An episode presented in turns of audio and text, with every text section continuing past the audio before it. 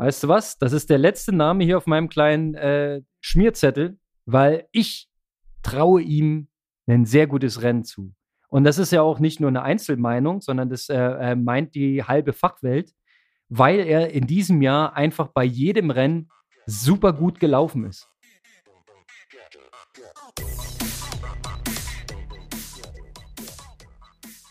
Aloha Kalle, wir nähern uns dem Jahreshöhepunkt. Hawaii vor der Brust.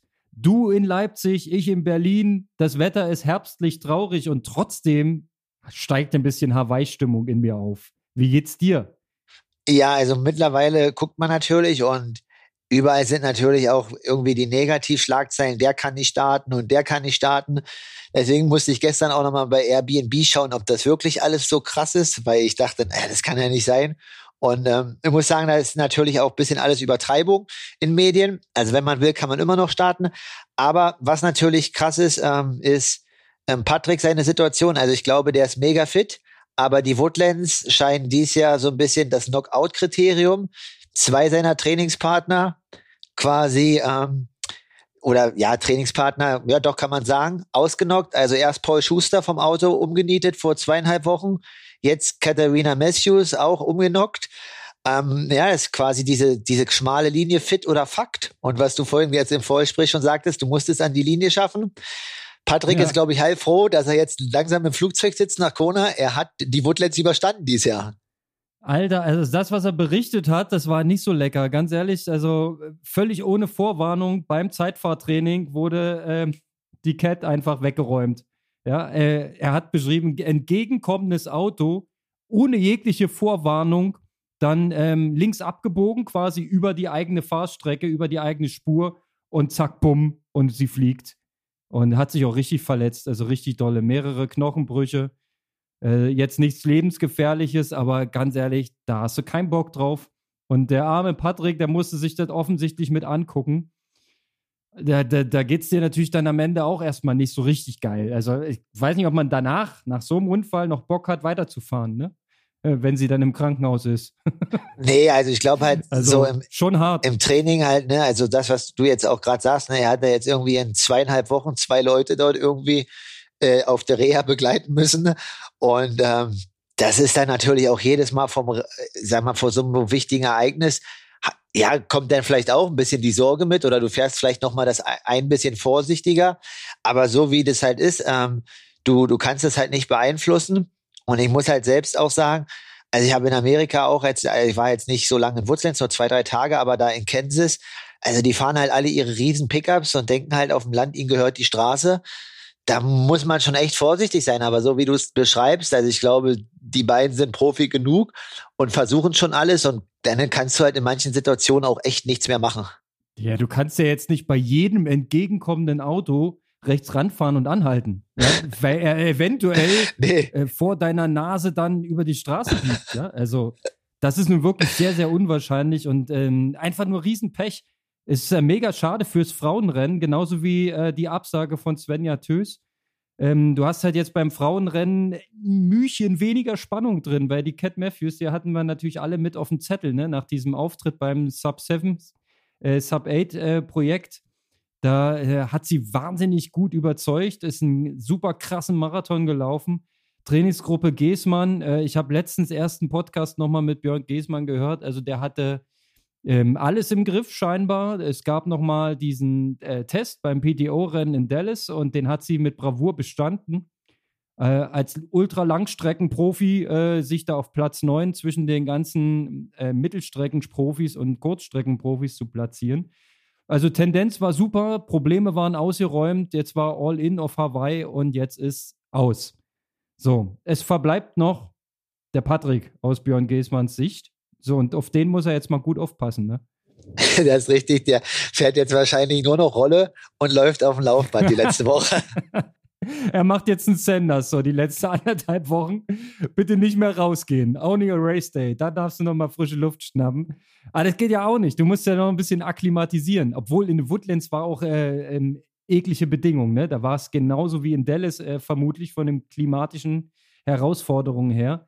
Äh, Dallas nochmal zur Einordnung, da waren irgendwie gefühlte 39 Grad mit 85 Prozent Luftfeuchtigkeit, also eigentlich noch ekliger als in Hawaii.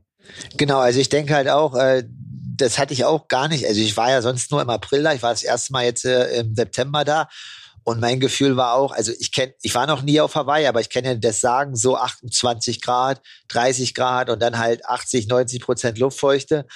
Aber in Woodlands hast du halt, so wie du gerade beschreibst, irgendwie nochmal 5, 6 Grad mehr. Und dadurch ist es halt vom Gefühl her nochmal ein Stück straffer. Das ist für mich auch immer äh, so, so ein Geheimnis oder so ein so völlig ungreifbares Land, die USA, weil die einfach so riesengroß sind.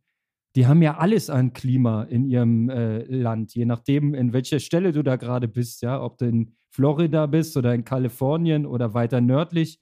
Das ist ja, also ich habe da null Vorstellung und man hört ja immer nur.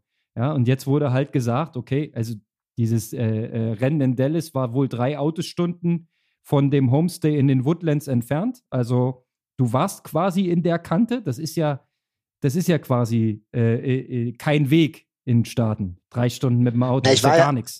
Ich, ich, war ja sogar bei der Familie, wo Katharina Matthews war. Ja. Ähm, und ähm, die hat eigentlich schon echt einen richtig guten Eindruck gemacht. Und ich habe ja am Sonntag und Montag vor Dallas noch mit ihr mich unterhalten beim Frühstück bei den bei der Gastfamilie. Und so wie du halt sagtest, so wie sie meinte, hat sie das Rennen halt aus Dallas so voll aus dem Training gemacht. Also ich glaube, die haben Montag, Dienstag noch voll durchgezogen und dann irgendwie nur zwei, drei Tage rausgenommen und dann in dem Feld Neunte werden. Also ja, die Form war gut. Und jetzt kann sie es halt leider nicht zeigen auf Hawaii. Aber der britische Humor, ich weiß nicht, ob du das auf Instagram gesehen hast. Also so das Autobild, äh, ja, die, die Brits soll man nie weg oder abzählen oder rauscounten. Ja. Sie leben noch und sie stehen wieder. Ja, sie wird auch zurückkommen, ganz sicher, aber das wird eine Weile dauern, weil scheiß Knochen müssen erstmal heilen. Ne? Da kannst du mal ein paar Wochen ansetzen und dann kannst du dich wieder rantasten. Das ist natürlich mega bitter, wenn du ähm, gefühlt in der Blüte deiner Karriere bist und jetzt die Ernte einfahren möchtest, weil Top 3 hätte ich sie gesehen. Ja, äh, ich meine, wir wissen ja noch, St. George ist der Zweite geworden mit einem mega taffen Rennen an einem bescheidenen Tag, wie es dann im Nachgang rauskam.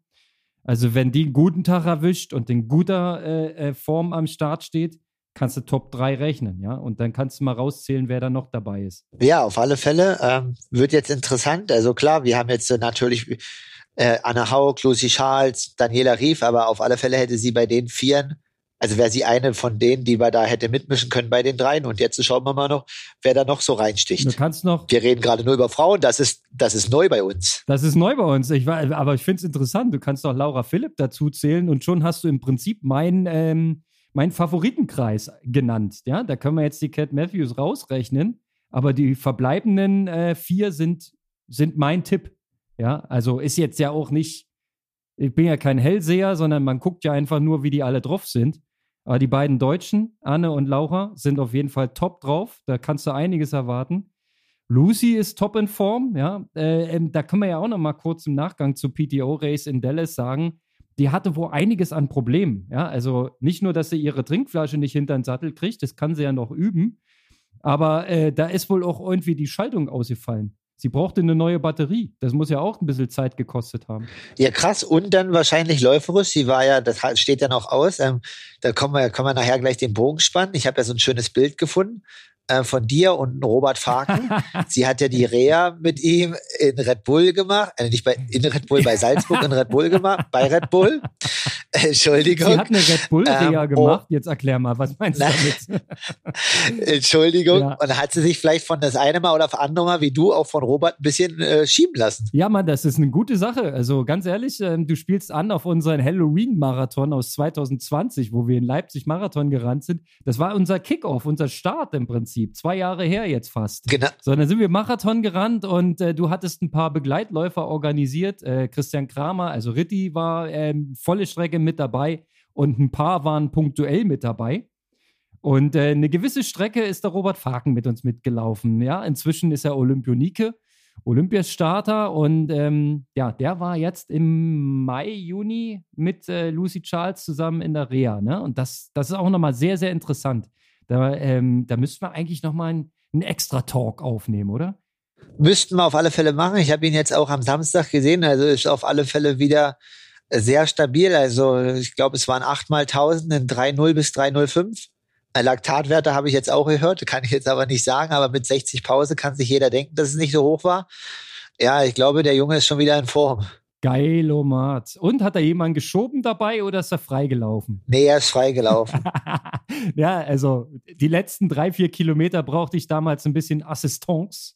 Ja, und musste so hin und wieder mal auf Kurs gehalten werden, weil wir hatten ja ein Zeitziel. Genau. Und wenn der, der alte Kebelmann den Tank leer macht, ähm, dann muss ihm halt ein bisschen geholfen werden. Ja, das Zeit. Ich konnte ja nicht die ganze Gruppe aufhalten, ne? Genau. Das Zeitziel war ja auch eine Minute, nicht eine Minute, eine Stunde langsamer als äh, jetzt Berlin. Du und Micha, ihr wart vor Ort und äh, konntet wahrscheinlich vielleicht Einblicke erhaschen, die sonst nicht jeder hatte, ähm, auch aus der Leipziger Region äh, oder auch aus der quasi neudeutschen Region, also den ersten Deutschen, den kannte ich jetzt ja nicht, der ist ja auch erst irgendwie seit zwei Wochen Deutscher, aber Frank Schauer, zweitbester Deutscher, 2013, ist ein neuen Hoka Prototyp-Schuh gelaufen. Ähm, soll richtig gut sein. Ich hoffe, dass der bald auch an meinen Füßen klebt. Ja, der dritte Johannes Motschmann, ähm, auch aus Magdeburg, also ähm, aus deutscher Sicht. Aber ja, vielleicht erstmal zum Weltrekord und äh, wie das Flair war hinter der Tribüne. Also äh, erstmal nochmal, ich weiß nicht, ob man mich zu, mir, mir zuhört vom SCC, aber vielen Dank für die Einladung. Wir durften tatsächlich direkt über der Finishline ähm, verweilen und uns das Spektakel anschauen.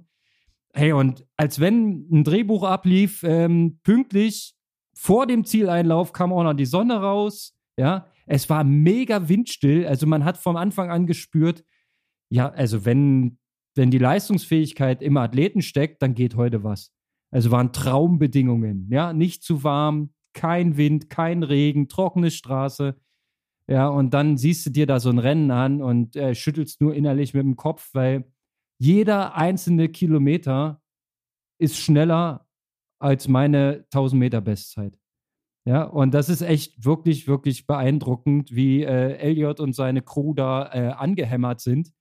Und mein Moment des Marathons war natürlich der Moment, ähm, wo der äh, Kontrahent und Mitstreiter um den Sieg, äh, Guy Adola, bei Kilometer 20 rum, plus minus, ich habe es nicht genau gemerkt, aus der Gruppe Kipchoge rausfällt und danach ungläubig wirklich dreimal ganz lange auf seine Uhr starrt beim Rennen und einfach nicht versteht, warum, warum fliege ich denn jetzt hier aus der Gruppe raus?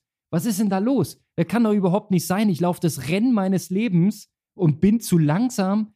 Ja, und dann, als du Halbmarathon die Zwischenzeit gesehen hast, dann wusste äh, der Letzte, was hier dämmert. Weil wenn du bei der Hälfte eines Marathons weniger als eine Stunde auf der Uhr hast, weißt du, wo die Reise hingeht. Hat am Ende ähm, zu einem deutlichen Weltrekord gereicht, war jetzt nicht unter zwei Stunden, das wäre auch mega krank.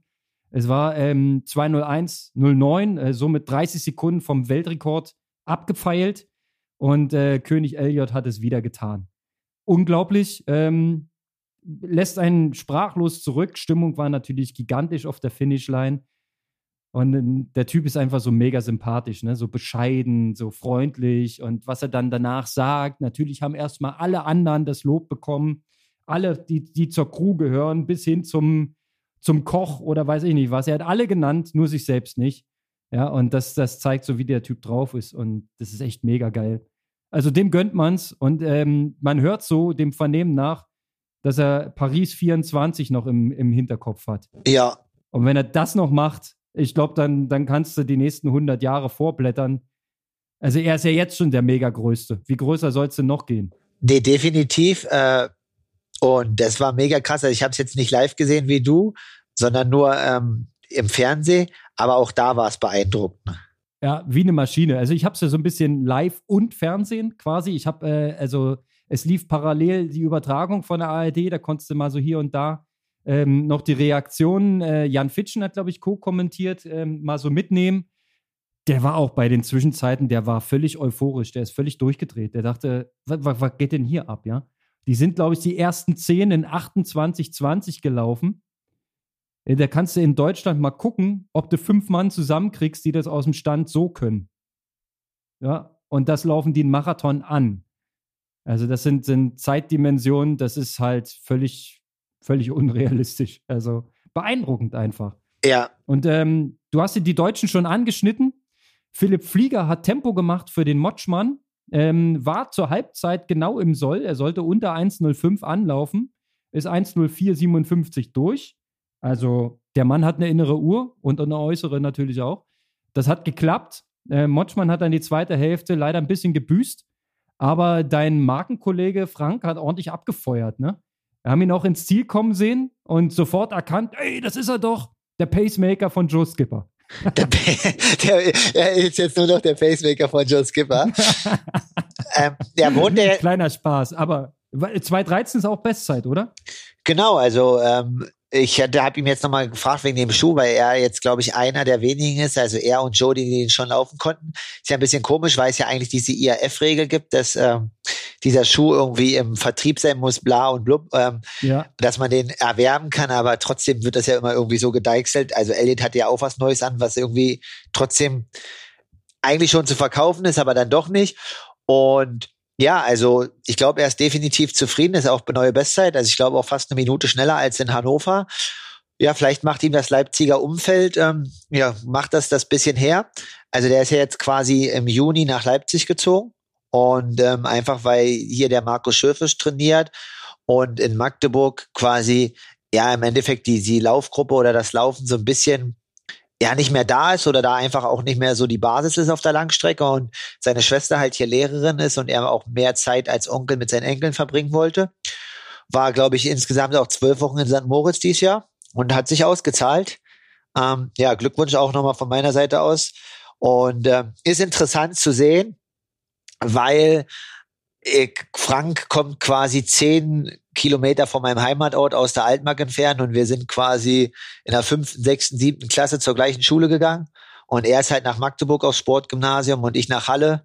Und ähm, daher kenne ich ihn schon ziemlich lange. Viele Wege führen nach Leipzig.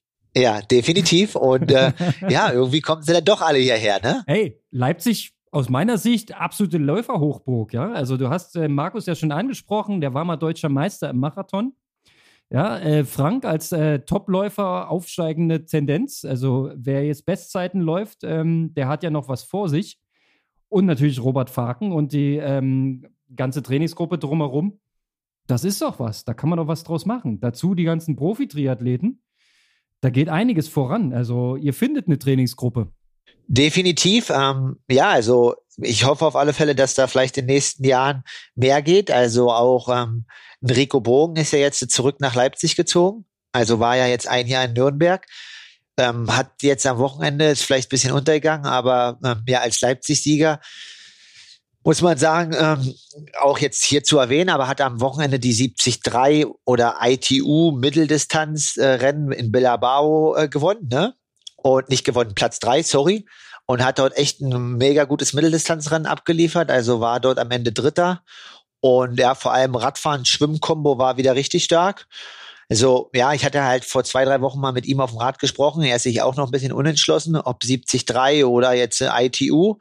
Jedenfalls hat er da auch Potenzial und was du halt sagst, ähm, ja, wenn man das alles ein bisschen schafft, besser zu koordinieren als Gruppe, dann äh, denke ich, können da alle voneinander profitieren bei Frank mitlaufen, äh, da muss man, brauche ich wahrscheinlich schon ein bisschen Pause. Also ich habe jetzt seine Berlin-Vorbereitung auf Strava gesehen. Also der ist irgendwie am Dienstag irgendwie noch eine 14 in 3.10 gelaufen und am Donnerstag noch mal eine 8 in 3.10. Also ist halt sein Marathontempo. Aber ich glaube, das wird für uns Triathleten, alle, die wir hier sind, ähm, ein bisschen schwierig, aber auf alle Fälle haben wir was, wo wir hinschauen können, hier direkt vor Ort und müssen da nicht selber das Tempo machen. Ja, aber vielleicht kann ja so das ein oder andere Training mal da werdet ihr schon mal euch äh, ähm, Schnittmengen raussuchen, wo man mal was machen kann zusammen. Es reicht ja auch, wenn man mal einen langen Lauf zusammen macht. Obwohl er als marathonspezifischer langer Lauf wahrscheinlich äh, auch eine andere Pace anstrebt, als du ähm, für sinnvoll halten würdest. Ja, ne Je nachdem, wie er trainiert. Ne? Also man hört ja vieles und Verschiedenes. Also aber generell ist es doch geil, wenn an einem Standort sich Leistung konzentriert. Ja. ja dass man Optionen hat. Ja, definitiv. Ähm, Finde ich gut, dass das jetzt wächst, dass ähm, hier viel ist und dass hier viele Leute sind, die Bock haben, durchzuziehen. Und so wie du sagst, also mm, man kann da auf alle Fälle dann, ja, wenn der eine halt 400 Meter Tempoläufe machst, dann musst du halt als Triathlet 330 Meter machen oder so, um da halt irgendwie 20, 30 Sekunden Pause mehr zu haben. Ähm, die Umfänge werde ich nicht ganz schaffen, weil er ist schon gute Kilometer, also 200, 220er Wochen. Das wird als Triathlet schon schwierig. Nee, aber so wie du sagst, ja, genau. Aber so, ähm, wie du halt sagst, partiell da immer vielleicht auch voneinander nutzen, äh, ziehen und auch profitieren, um dann halt gegenseitig quasi den Schritt nach vorne zu schaffen, also miteinander. Und wenn man sich nur inspirieren lässt, ja, also man kann ja mal so gucken, was die anderen machen, so über den Tellerrand. Ja, man muss ja nicht jeden Scheiß mitmachen, aber trotzdem, ich finde, das äh, motiviert auch passiv, ja, wenn man merkt, hier sind auch andere am Standort und auf der Nordanlage wurde das und das geschweißt gestern, heute mache ich mein Ding. Ja, das äh, finde ich hat ja auch so eine gewisse Qualität. Ist schon geil. Ähm, ansonsten noch zum, zum Marathon. Ähm, bei den Ladies ging es auch ab wie Sau. Ja, wollte ich mal nicht ähm, vergessen. Eine 2,15 noch was äh, war die Siegerzeit. Das ist heutzutage wahrscheinlich jetzt der Normalzustand. Also wir haben so ein bisschen ungläubig auf die Zwischenzeiten geguckt, aber das, das laufen die. Da ist eine richtig große Gruppe ähm, angelaufen auf unter 2,16. Sind jetzt nicht alle durchgekommen, sondern nur eine. Ähm, aber trotzdem, das ist krass. Und was auch noch im, im Hinterkopf geblieben ist, ähm, Japan ist eine Marathonnation. So von Platz 7 bis 15 waren so viele Japaner, äh, auch mit Zeiten ab 207, 207, 208, 209, wo du sagst, das ist, da wird es in Deutschland schon dünn. Und da kamen mehrere. Ja, das ist halt schon echt krass, ne? Das ist irgendwie so, wie du sagst, bei denen hat so ein Marathon laufen, hat, glaube ich, gesellschaftlich richtig, richtig hohen Stellenwert. Und da findest du wahrscheinlich richtig viele Leute, die sehr, sehr hohes Niveau halt haben. Definitiv. Ich habe da mal von diesem ähm, Fördersystem Notiz genommen. Die sind alle irgendwo in, in ehrenwerten Unternehmen angestellt, aber mehr oder weniger fürs Training freigestellt. Und die Unternehmen, die sind stolz darauf, den Marathonläufer in ihren äh, Reihen zu haben. Also die haben da so ein Unternehmenssportfördersystem speziell für Marathon. Also ist ganz, ganz interessant. Da könnte man wahrscheinlich auch mal ähm, tiefer drauf eingehen. Das ist jetzt hier alles nur leichtes Oberflächenwissen. Ja, aber äh, man sieht in den Ergebnissen, sei es bei äh, Weltmeisterschaften, Olympia oder eben auch bei solchen Events wie Berlin-Marathon, du hast immer Japaner in den Top Ten. Also geht gar nicht anders. Ja, definitiv. Ähm, da liefern die ja immer ab. Und ähm, ja, so wie du halt sagst, bei jedem Rennen findest du die. Und teilweise sind dann auch bei internationalen Meisterschaften, wenn es dann mal taktisch wird oder sowas, da können die auch echt mal irgendwie ein Ding abfackeln und sind dann ganz vorne dabei. Nur im Triathlon. Da sind sie noch nicht. Zumindest äh, habe ich davon relativ wenig Kenntnis. Also vielleicht auf der Kurzstrecke. Aber auf der Langdistanz sind sie mir noch nicht so präsent, muss ich mal zugeben. Nee, da definitiv. So, ich versuche gerade den Bogen wieder nach Hawaii zu kriegen. Nee, also ich habe äh, auf der Langdistanz kenne ich äh, auch nicht so viele. Auf der Kurzdistanz gibt's mal ein bisschen. Da gab's ja mal diese jetzt diese Schlagzeile irgendwie da mit der, dass da irgendein Trainer entlassen wurde oder so. Oh, aber sonst auf der Langdistanz, ich glaube, ich habe in Montreblanc war irgendwie ein Japaner auf der Startliste, aber ja, kommt halt drauf an. Wahrscheinlich ist da diese Langdistanzkultur nicht und ist Triathlon da auch nicht so äh, vorherrschend und vielleicht dominant schon wie in Deutschland oder auch in Frankreich. Und das ist natürlich ja auch äh, für deutsche Langdistanz- oder Mitteldistanzathleten das Glück. Bei uns ist ja ist so noch, dass Langdistanz aufgrund der Erfolge der letzten Jahre ja teilweise immer noch höher im Kurs ist als Kurzdistanz. Und äh, ja, da können wir natürlich alle mal Frodo auch auf die Schulter klopfen der hat ja für alle Athleten auch so ein bisschen die Tür und den Weg geebnet. Definitiv. Der hat ihm das Feld bereitet, äh, klar auch als Olympiasieger, aber einfach mit diesem, kombiniert mit diesem Mythos und mit dieser für Außenstehende ja völlig unfassbar langen Strecke. Ja, wenn man sich das nochmal auf der Zunge zergehen lässt. Ich meine, wir quatschen jetzt hier als äh, quasi Triathlon-Nerds. Langdistanz wird einfach so gesagt oder Ironman. Aber was das eigentlich bedeutet, dass man da nach 180 Radkilometern anfängt, einen Marathon zu laufen. Und das auch nicht langsam, weil wir reden inzwischen über Laufzeiten, die wirklich relevant sind, die deutlich, deutlich schneller sind als meine Marathon-Solo-Bestzeit. Ja, die werden einfach hinten drauf gefackelt. Für mich immer noch völlig ungreifbar, aber man nimmt es so hin. Ne? Also, gerade wenn wir jetzt hier Richtung, weil ich es gerade offen habe auf der Webseite, Richtung Norwegian Hype oder wie auch immer man das nennen möchte, ich bin echt gespannt, was dieses Jahr in Kona passiert. Ja, ich sehe gerade ein Bild hier. Gustav Iden, Christian äh, äh, Blumfeld und nebenher auf dem Bike der Mikael Iden als Trainer, der ja mit dem Lionel Sanders noch ein Schäfchen im Stall hat und wahrscheinlich auch nicht nur ihn, der hatte auch den Sieger von den PTO in Dallas, der trainiert auch bei Mikael Iden, oder? Das ist Colin Cartier, der auch Montreblon gewonnen hat. Äh, also das ist Sanders, sein neuer Buddy. Funktioniert. Neuer Buddy. Ähm, und das ist interessant. Der war ja erst auch viel mit Frodo unterwegs und hat jetzt in Girona ja gewohnt. War, hat sein Ironman-Debüt beim äh, Ironman in Südafrika gegeben. Und er war dann, glaube ich, echt im Sommer so lange verletzt ist da wahrscheinlich viel Rad gefahren im Girona. Ich weiß nicht, wie er zu Mikain gekommen ist, aber wie du sagst, ist funktioniert und hat jetzt natürlich schon zweimal gut abgeliefert. Ähm, schwimmt auch echt gut. Also ich glaube, da kann Sanders definitiv von profitieren im Training. Und da muss man mal schauen. Ne? Ähm, sonst wird ja auch aus, aus dänischer Sicht so aktuell so ein bisschen nach der Rotleistung Magnus Ditlev so ein bisschen als Geheimfavorit gehandelt. Mhm. Und äh, was ich halt echt glaube, ist ähm, so ein bisschen, ja, also ich finde, Patrick, der fliegt halt die ganze Zeit so ein bisschen unterm Radar in Social Media, macht er wahrscheinlich bewusst. Und dann gibt's natürlich, ja, der hat nichts mehr zu melden, wenn die Norweger kommen und so weiter. Ich glaube aber, dass Patrick richtig fit ist und äh, ein richtiges Ding abfackeln kann.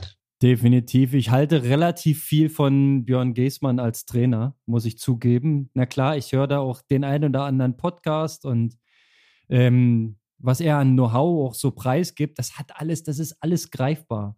Ja, das macht doch alles Sinn. Also, das ist, man, man hört ja so manche Konzepte, wo man denkt, naja, wo kommt denn das jetzt her? Aber da ist das alles äh, ähm, basiert und alles mit viel Erfahrung dahinter. Und ich bin da genau deiner Meinung. Also, ich würde aber auch den sogenannten Geheimfavoriten Magnus Dietleff hundertprozentig mitzählen, weil äh, was der in Dallas gezeigt hat, ist ja nicht nur, dass er eine sportliche Qualität à la Bonheur hat, sondern auch taktisch den Blick fürs Rennen und ähm, die richtigen Entscheidungen trifft. Das kannst du ja nicht trainieren, das musst du Intus haben. Und das kann Magnus Dietliff, ja. Das hat er in Rot auch gemacht. Da hat er auch taktisch alles richtig gemacht, das Rennen dominiert, im Griff behalten und dann einfach knallhart bis zum Ende äh, durchexerziert. Und wenn er das in Hawaii auch nochmal so macht, schauen wir mal. Also, ich würde ihn auch nicht abschreiben. Jetzt ist die Frage, wenn es zu einem Laufduell kommt, ob er da wirklich schon über die lange Strecke mit einem Patrick und mit den beiden äh, Norwegern, die man ja auch immer als die beiden Norweger bezeichnet, was auch geil ist, ne? Also sind eigentlich komplett aus meiner Sicht verschiedenartige Athleten, aber sind halt die beiden Norweger. Und auch die beiden Norweger, die können beide genauso schnell rennen. Ist halt so.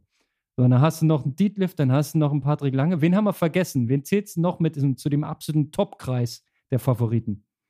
Ja, ist so ein bisschen auch, äh, ja, vielleicht nicht ganz immer in der ersten Reihe und ich weiß auch nicht, ob es äh, für eine Top 3 reichen wird, aber vielleicht so im Anschluss und einfach auch aufgrund der, der seiner taktischen Fähigkeiten aus deutscher Sicht äh, Florian Angert. Also fliegt immer so ein bisschen unterm Radar, aber eigentlich, der kann halt bei Höhepunkten abliefern. Das hat er öfter gezeigt und mehrmals gezeigt. Ich denke, ähm, aus der Sicht wird schon was kommen. Dann noch aus dänischer Sicht, der war jetzt in, in Dallas nicht ganz so gut oder nach seinen Ansprüchen, aber den Daniel Backegaard, ähm, schätze ich auch noch relativ stark ein in Hawaii. Und ja, sonst wird es natürlich schon noch mal ein, zwei andere geben, die irgendwie so überraschen. Also ich glaube zum Beispiel aus, aus äh, so ein bisschen Leon Chevalier, das ist ein Franzose, den schätze ich auch noch relativ stark ein. Ja, und dann darf man natürlich auch nicht vergessen, also der hat es jetzt auch noch nie gezeigt, aber Dennis Chevreau hat auch schon vier oder fünfmal ab in einen unter 240er Marathon abgeliefert. Ähm, hat sich jetzt auch einen neuen Coach äh, geholt, also Cyril Vino, der auch schon mal Vierter oder Fünfter äh, in der Vergangenheit war, also zu Reli seinen Zeiten auf Hawaii, aber da wahrscheinlich dann auch so die Erfahrung für dieses Rennen mit reinbringt jetzt. Ähm, also wird auf alle Fälle interessant. Definitiv. Also die ähm, genannten würde ich jetzt noch ergänzen. Also Florian Angert ist für mich gar nicht mal ein Geheimtipp, sondern tatsächlich ein ganz ernstzunehmender Tipp, äh, weil der einfach ein knüppelhartes Swimbike hat und damit alle taktischen Mittel in der Hand. Ja, der kann das Ding ja komplett dominieren. Ja, wir haben äh, jetzt in, in Dallas gesehen, sauber mit der ersten Gruppe geschwommen, ohne sich da irgendwie zu verheizen. Ja, dann steigt er aufs Rad und dann fährt er den einfach mal weg. Ja, also dann ist er halt als Erster zum Laufen gewechselt. Dass er das Ding nicht gewonnen hat, okay, ja, da fehlt vielleicht im Laufen dann die ein oder andere Minute auf 18 Kilometer. Aber bei 42 Kilometer sind die Karten neu gemischt. Ist ja äh, ein anderes Tempo, ein anderer Bereich, eine andere energetische Situation. Also definitiv Florian Angert. Ganz weit oben auf dem Zettel. Dann haben wir noch gar nicht gesprochen über die zwei ähm, nordamerikanischen Kandidaten, Sanders und Long. Ja, die, die beiden etwas schlechteren Schwimmer. Nee, ich glaube, glaub, startet, start, glaub, nee, startet Sam Long. Es wurde so kolportiert. Ist er denn nicht qualifiziert? Doch, er ist qualifiziert, aber also ich habe jetzt nicht gesehen, ich habe jetzt nur gesehen, dass er noch in Tucson trainiert und er hat ja gesagt, dass er sich dieses Jahr komplett aufs äh, St. George qualifiziert. Also das ist der Stand im Juli. Ich habe jetzt nicht äh, alles verfolgt und ähm, quasi das ist der aktuelle Stand Juli, dass er Fokus St. George hat und ähm, auf der Langdistanz dies Jahr noch nicht so viele Exkurse macht. Genau, aber für Sanders anstatt, ich habe jetzt noch zwei Namen vergessen, können wir noch äh, Sanders sein Trainingsbuddy reinnehmen. Colin Cartier, den haben wir jetzt auch vergessen gerade. Ja, den hatten wir ja vorher schon angerissen, aber der startet natürlich auch auf Hawaii. Der hat sich ja in Montreblanc qualifiziert. Genau. Ähm, ja, ist in, also mit Dallas hat er ein Brett im Kreuz, ne? Also da ist er eigentlich selbstbewusst am Start. Im Gegensatz zu Sanders, der vielleicht einen kleinen Knacks weg hat. Aber was ist schon ein Knacks bei Lionel Sanders? Der diskutiert sich das schön.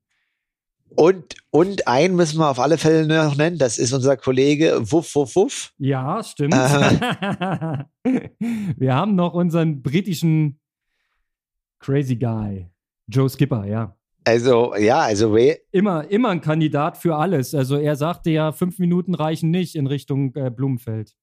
Genau, und dann, ich weiß gar nicht, ich habe also ich habe mir vorhin nur die 73 Startliste für Portugal angeschaut und weil ich dies Jahr seit heute draußen und wollte ich wissen, wer meine Konkurrenten sind, da war ich ganz erstaunt, dass Bart Arnaut als äh, quasi eigentlich Top Ten Bank auf Hawaii dies Jahr gar nicht qualifiziert ist und nicht dabei ist, weil der in Portugal draufsteht. Und da habe ich mich schon gewundert, dachte, okay, krass, der macht Hawaii und danach direkt Portugal, aber nein, der ist nicht qualifiziert. Ähm, was ich jetzt nicht weiß, aber das wirst du vielleicht wissen, Cameron Wolf hat bestimmt eine Quali, oder?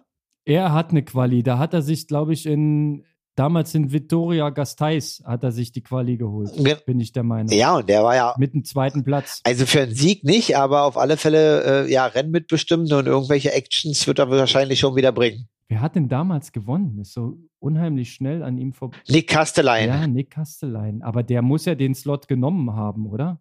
Es gab aber zwei Wo in dem Rennen. Es gab zwei in dem Rennen. Zwei?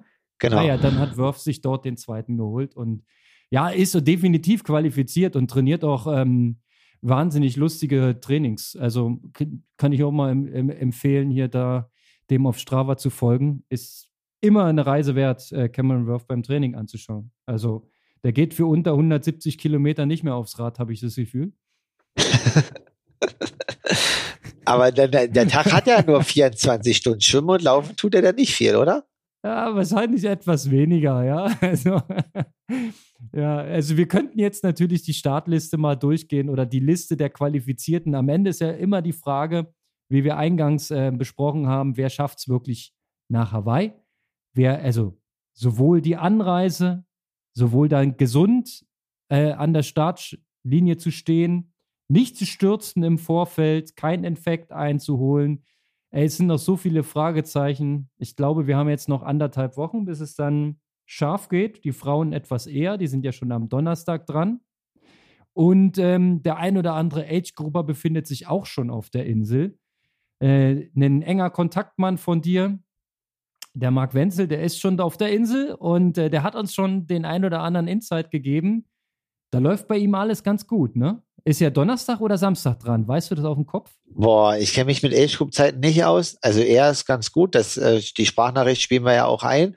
Und ähm, ja, da kriegen wir vielleicht das ein oder andere Update aus Hawaii. Aber wie du halt sagst, ich weiß nicht, ob du jetzt früh in den sozialen Medien das verfolgt hast. Also irgendwie ereilte das nicht nur mich, aber ich hatte ja auch ein bisschen so vor Montreblanc im Vorfeld, äh, weil ich mich von der Form ja gut gefühlt hatte, damals so ein bisschen Angst vor Erkältung.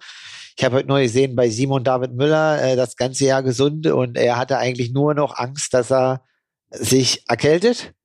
Und jetzt ist es soweit. Er liegt in Los Angeles ähm, im Hotelzimmer, fliegt wahrscheinlich morgen oder heute weiter, keine Ahnung.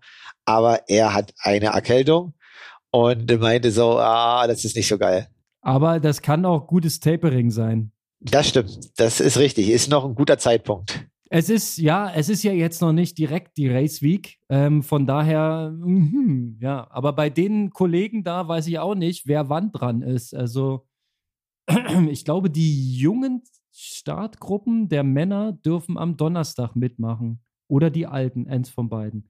Also, die haben das äh, Männer-Age-Group-Feld auch noch aufgeteilt.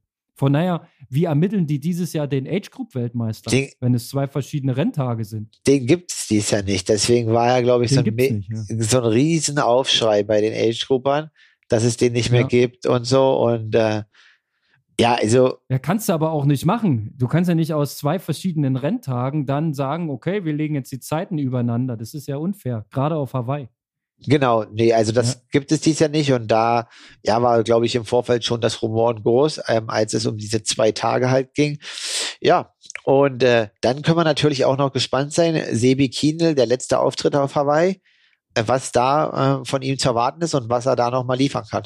Weißt du was? Das ist der letzte Name hier auf meinem kleinen äh, Schmierzettel, weil ich traue ihm ein sehr gutes Rennen zu. Und das ist ja auch nicht nur eine Einzelmeinung, sondern das äh, äh, meint die halbe Fachwelt, weil er in diesem Jahr einfach bei jedem Rennen super gut gelaufen ist. Und ähm, das muss man mal so festhalten, ja, er ist nicht mehr der Überbiker, da sind jetzt vielleicht andere noch krasser unterwegs, aber wenn er taktisches Glück hat, gut durchs Schwimmen kommt und mit einer soliden Gruppe irgendwie in Richtung Front gespült wird, nennen wir es mal so, dann hat er alle Karten in der Hand.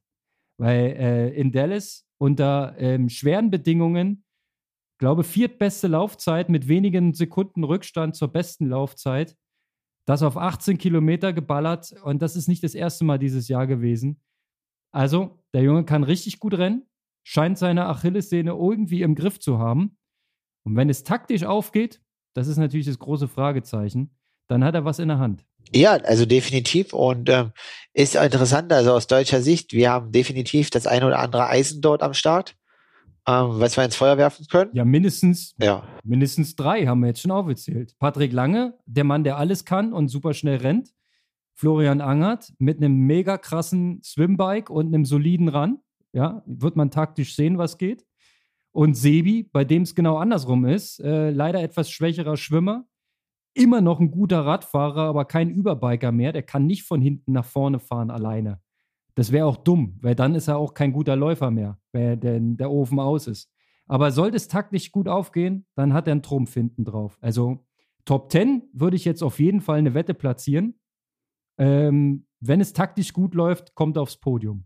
Definitiv. Und weil das dürfen wir aus deutscher Sicht nicht vergessen. Ähm, Nochmal Kudos gehen raus an Ironman für die Wildcard.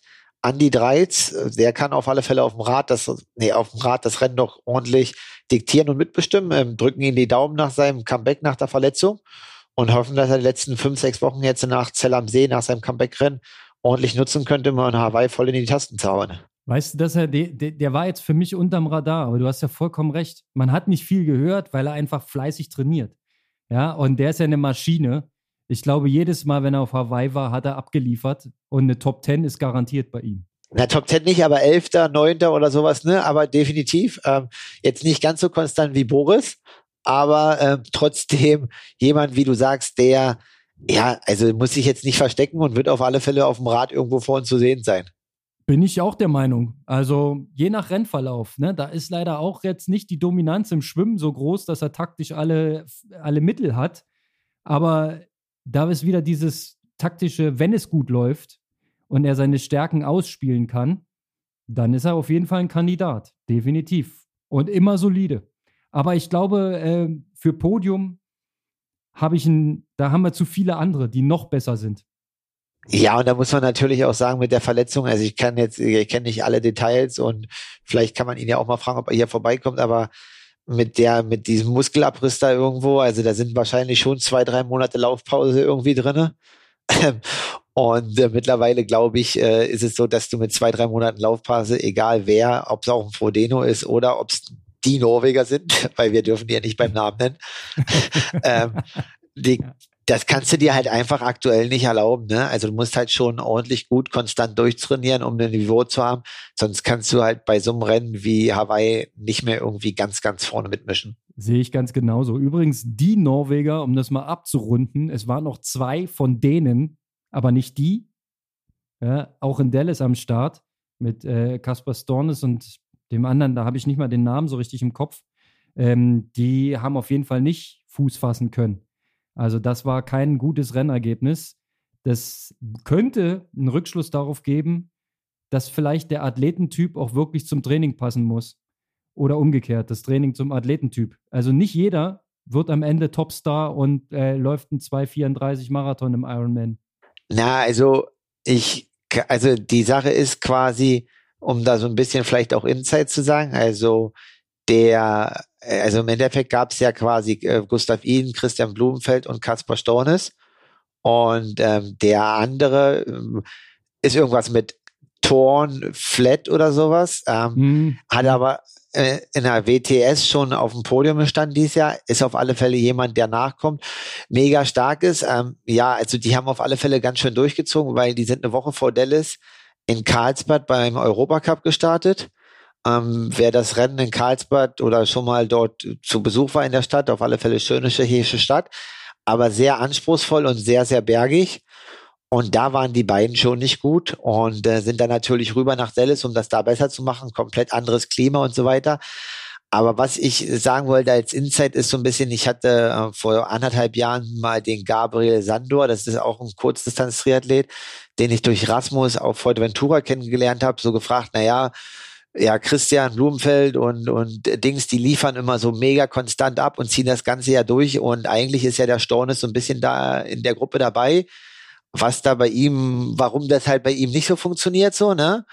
Und was du halt meinst, ähm, du musst halt auch irgendwie me mega gemacht sein oder als Typ dafür, weil ähm, der Kasper hat wohl auch eine, eine norwegische Freundin, ähm, die halt zu Hause ist, aber quasi ihm hat das dann halt auch dieses äh, quasi, ja, sagen wir einfach 320 Tage im Jahr in der Höhe sein, weg von der Familie schon sehr, sehr stark belastet. Mhm. Und ja, war dann teilweise im Training und auch bei Rennen teilweise immer vom Burnout so, also mental und, und konnte das gar nicht. Und man hat ja dann auch gesehen, dass er teilweise gar nicht dann immer mit in der Höhe war und sich auch wieder abgesondert hat und das zu Hause gemacht hat.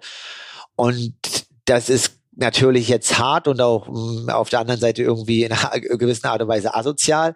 Aber man sieht halt, dass man da wie die beiden halt schon auch all in gehen muss, um das zu verkraften und halt auch durchziehen zu können. Definitiv. Und wenn du da den Strava-Account durchklickst und dir anguckst, wo die überall sind, äh, die sind ganz, ganz selten in Norwegen. Ja, also das ist, wir hatten sie jetzt letztens in Frankreich, dann noch einen Zwischenstopp in Spanien und dann ging es rüber in die Staaten und jetzt sind sie auf Hawaii und das geht aber das ganze Jahr so, ja, so wie du es schon sagst. mit dem Sierra Nevada haben die, glaube ich, beide inzwischen äh, Dauergastrecht. Da sind die ja auch ständig irgendwie, ne, und laufen da ihre Strecken und fahren ihre Strecken. Also der Lifestyle und das Drumherum, das muss man natürlich auch wegstecken, so wie du sagst. Ne? Wenn das alles nicht zusammenpasst, dann passt es halt eben nicht hundertprozentig. Also ja, es ist krass. Wir, wir werden sehen, wie das weitergeht, ob der ähm, Norwegian Hype äh, gerechtfertigt ist.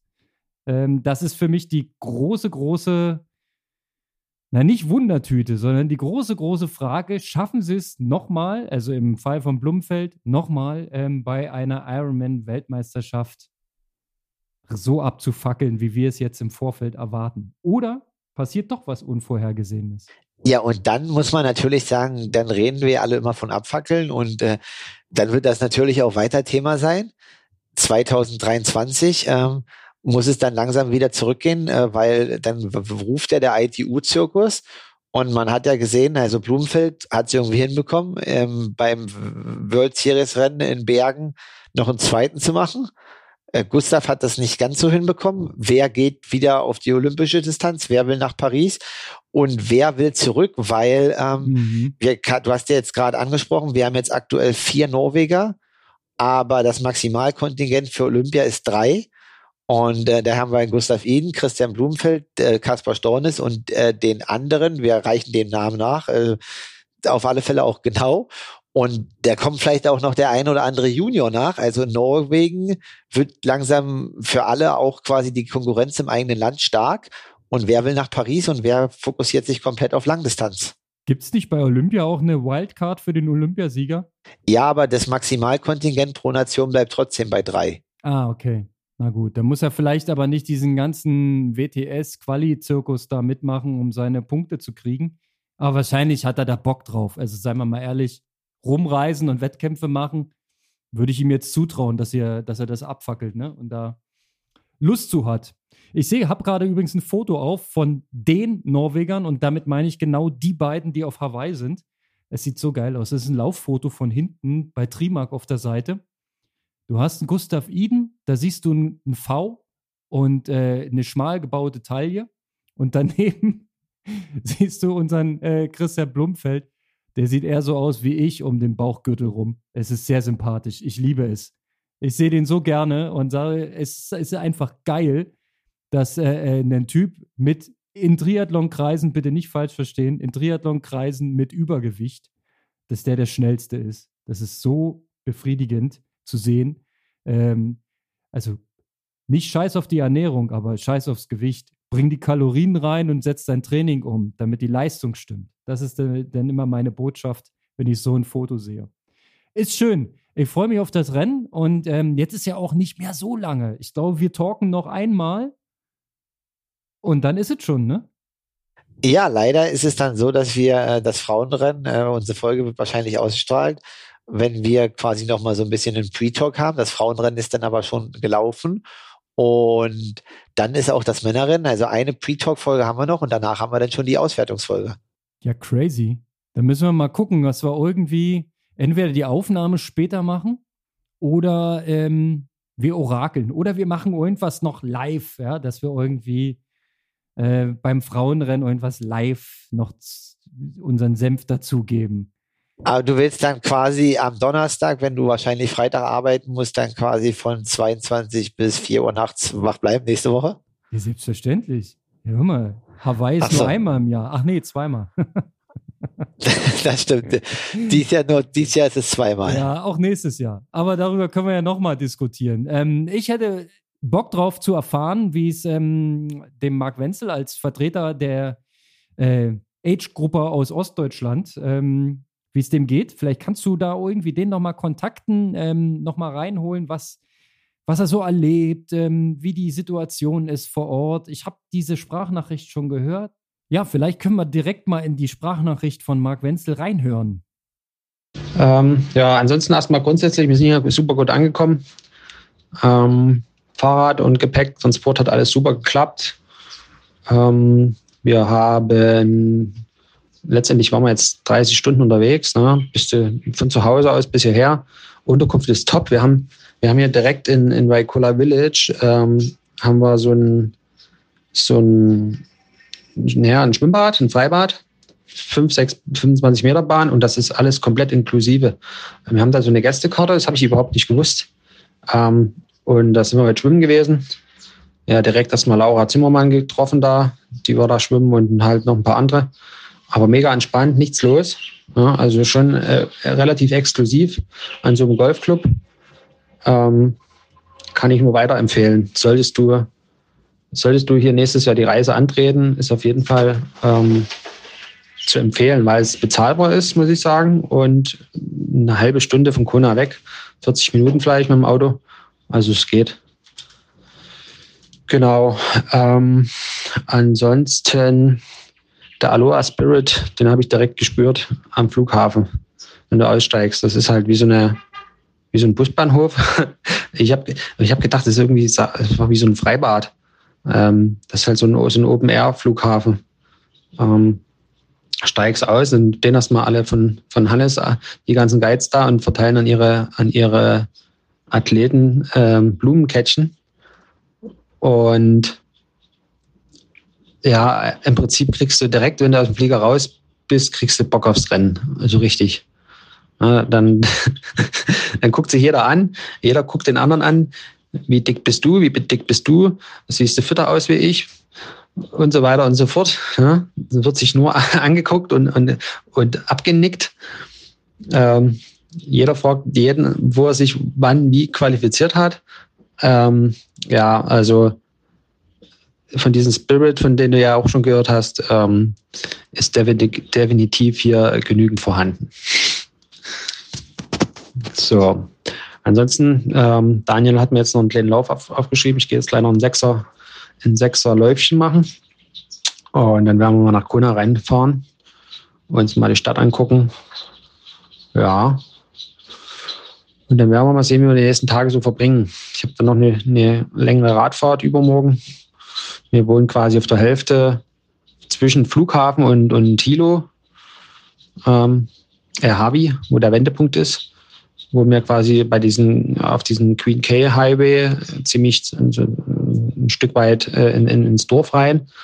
Ähm, Im Prinzip äh, sind wir gestern mit dem Auto schon ein ganzes Stück von der Strecke gefahren. Ist halt echt richtig schöner Asphalt, richtig schön flach. Das erste Stück vor allen Dingen. Ähm, aber es wird so wie ich gesehen habe, äh, trotzdem anstrengend mit 1700 Höhenmetern. Naja, ansonsten, ja, war es das erstmal von mir. Dann, wenn du irgendwelche ähm, Fragen hast, dann hau raus, dann werde ich dir einfach darauf antworten und vielleicht können wir da äh, perspektivisch auf deinen äh, Hawaii-Podcast was draus schnitzen. In diesem Sinne, Aloha Kalle vielleicht hat die Community auch Fragen ja, an jemanden vor Ort und kann uns da inspirieren und äh, ähm, schreibt uns über Instagram äh, oder direkt oder irgendwie, man erreicht uns ja, ähm, was ihr für Fragen habt, was wir, dann können wir das vielleicht nochmal platzieren und äh, den Kontaktmann vor Ort, unseren verlängerten Arm, dann äh, dafür nutzen, um noch mehr Insights zu holen und noch mehr dran zu sein. Vielleicht trifft er ja auch selber den ein oder anderen Pro auf der Insel. Es, die Insel ist ja klein, man muss sich ja über den Weg laufen. Genau, und ähm, auch wenn wir dies Jahr nicht selber da sind, ähm, dann wollen wir trotzdem hier irgendwie den Spirit mal ein bisschen näher an unsere Hörer bringen. Ähm, gestern gab es ja schon eine Umfrage, also einige sind heiß, selbst mal nach Hawaii zu kommen, den anderen interessiert es nicht. Aber deswegen können wir das jetzt auch mal nutzen, die zwei Wochen, da wirklich auch mal ein paar Eindrücke zu sammeln, ähm, nachdem Hawaii ewig nicht stattgefunden hat und jetzt einfach auch mal gucken, was wir halt da von der Insel so mitbekommen und hier transferieren können. Ja, also ich muss sagen, so langsam, also erst hat es mich überrascht, dass das Rennen ja jetzt bald ist, aber so langsam ähm, steigt meine Erwartungshaltung und die Vorfreude. Also sowohl was das Frauenrennen angeht, als auch was das Männerrennen angeht, weil es ist ja überall die gleiche Brisanz drin. Am Ende ist die Frage, wie schnell wird gelaufen? äh, nach 3,8 Schwimmen und nach 180 Radfahren ich glaube, dass wir dieses Jahr Laufrekorde sehen. Bin ich fest von überzeugt. Definitiv. Und ähm, ja, schauen wir mal, einen Micha Rehlert ähm, hat ja mal gesagt, irgendwann laufen wir 230. Und ja, mal schauen, wie lange das noch dauert, bis die Reise dort ist. Wir nähern uns langsam an. Ja, ich meine, 235, ähm, das kannst du inzwischen sagen, ohne dass irgendjemand dich für bekloppt erklärt. Genau, ja, definitiv. Ah. Auch der Lothar muss das mittlerweile akzeptieren. ja, und äh, die, die gute alte Vierer-Regel vom Fahrers muss auch umgeschrieben werden. Das stimmt. Vierer-Schnitt bedeutet halt eine Viertelstunde Rückstand im Laufen. das ist richtig, ja. Das hast du gut erfasst, Konrad. Das ist wirklich traurig, ey. Also, wenn ich nochmal Marathon laufe, dann wäre Vierer-Schnitt meine Benchmark. Ja. Da will ich hin. Das finde ich geil. Da dann äh, schauen wir mal, wann und wie du an der Startliste stehst. Mhm. Ist Micha denn eigentlich wieder heiß? Weil ich weiß, dass du letztes Jahr gesagt hattest, Micha hat nach diesem Leipziger Halbmarathon am Völkerschlachtdenkmal, der jetzt äh, auch demnächst stattfindet. Ähm, ja, 16. Oh, Oktober, glaube ich. Ja. Genau, hat er so ein bisschen Feuer gefangen Ähm, ist das noch aktuell? Brennt das noch oder ist das ein bisschen erloschen? Ah ja, es ist ein bisschen erloschen. Also da gab es ein bisschen ähm, körperliche Probleme, dann gab es äh, Zeitprobleme und naja, wir, wir arbeiten uns da langsam wieder rein, aber es gibt keine konkreten Pläne. Aber ich glaube, es geht wieder los. So vom Gefühl her. Es geht wieder, es geht wieder los und äh, ja, dann erstmal allen, die sich auch hier vor Ort für das Rennen angemeldet haben, noch gute Vorbereitung, zieht ordentlich durch. Und wir berichten nächste Woche nochmal einen kleinen Talk vor Hawaii. Ja, bis dahin werde ich mal alles, was hier an, äh, an Informationen rumfleucht. Ich gehe ein bisschen laufen zur Zeit, da kann man gut Podcast hören. Dann lese ich mir die Seiten durch, gucke mir ein paar Videos an. Dann bin ich nächste Woche auf Stand. Ja, und dann können wir mal richtig tief fachsimpeln. Und ähm, dann kommt natürlich auch die Frage nach unserem Tipp. Das machen wir dieses Mal noch nicht. Das heben wir uns noch auf. Aber ähm, ich habe Bock drauf, dass wir wieder die, die, mindestens die Top 3 tippen. Wir dürfen aber auch gerne die Top 5 tippen. Gucken wir mal. Das machen wir. Also müssen wir uns vorher noch ein bisschen stärker auseinandersetzen und dann nächste Woche mit Tipp.